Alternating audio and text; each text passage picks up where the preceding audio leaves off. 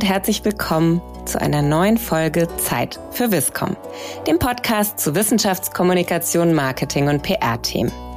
Mein Name ist Hanna Brunner und ich verantworte als Direktorin die Hochschul- und Wissenschaftsthemen im Zeitverlag. Heute wieder ausnahmsweise mal im Wochenrhythmus und wieder mit einer Kurzfolge. Eine Sonderfolge zum Preis für gesellschaftliches Engagement von Hochschulen, der von der HAK, der Robert Bosch Stiftung und uns, dem Zeitverlag, ausgeschrieben wurde. Dabei wurden verschiedene Projekte belobigt und diese wollen wir vorstellen und immer mit unserem Praxisblick fragen, wie wurde da eigentlich zwischen Wissenschaft und Gesellschaft kommuniziert. Ich freue mich sehr, dass heute Herr Professor Dehne mein Gast ist für die Hochschule Neubrandenburg, der das Konzept Hochschule mittendrin im Dorf, nachhaltige Entwicklung ländlicher Räume mitentwickelt hat. Und das wollen wir heute kennenlernen. Herr Professor Dehne, schön, dass Sie heute hier sind. Ich freue mich auch, dass ich hier sein darf.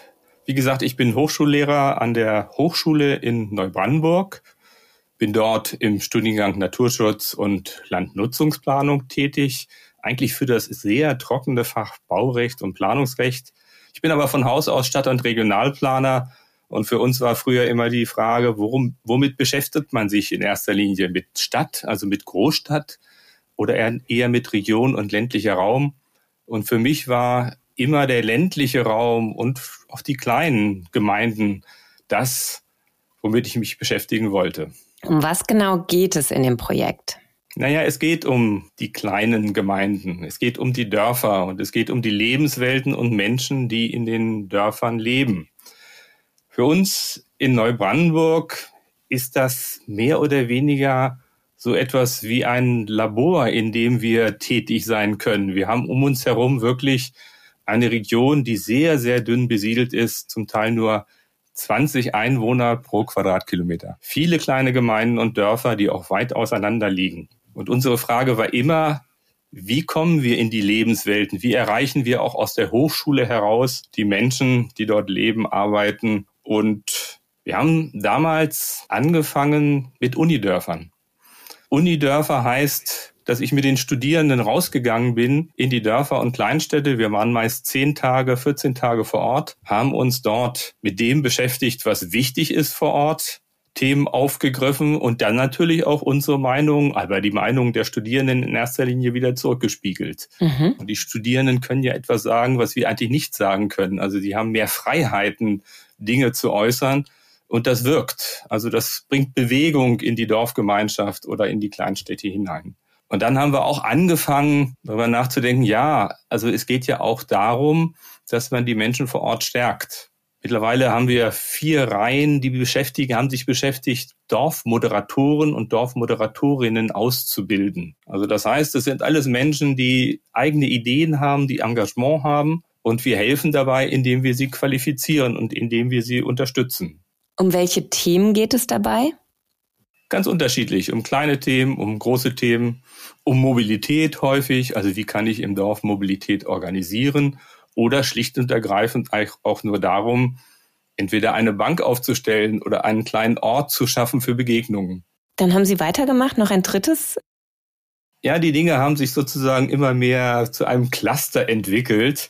Ähm, 2011 hatten wir überlegt, wie können wir auch Kolleginnen und Kollegen mehr in, in die Lebenswelten hineinbringen, in den ländlichen Raum und haben dann Vorlesungen an besonderen Orten gestartet.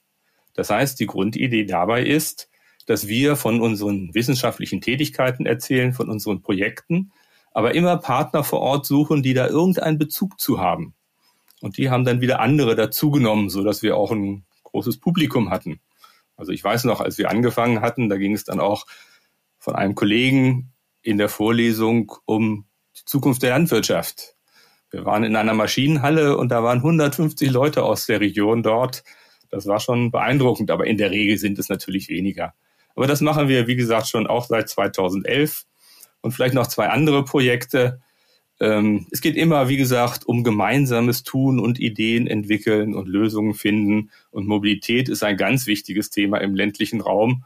Auch da haben wir seit drei, vier Jahren ein Reallabor Mobilität, in einer kleinen, auch sehr, sehr dünn besiedelten Region an der brandenburgischen Grenze. Da geht es darum, ein Netzwerk von mit Engagement getragenen Bürgerbussen aufzubauen. Die fahren dann auch mit E-Bussen.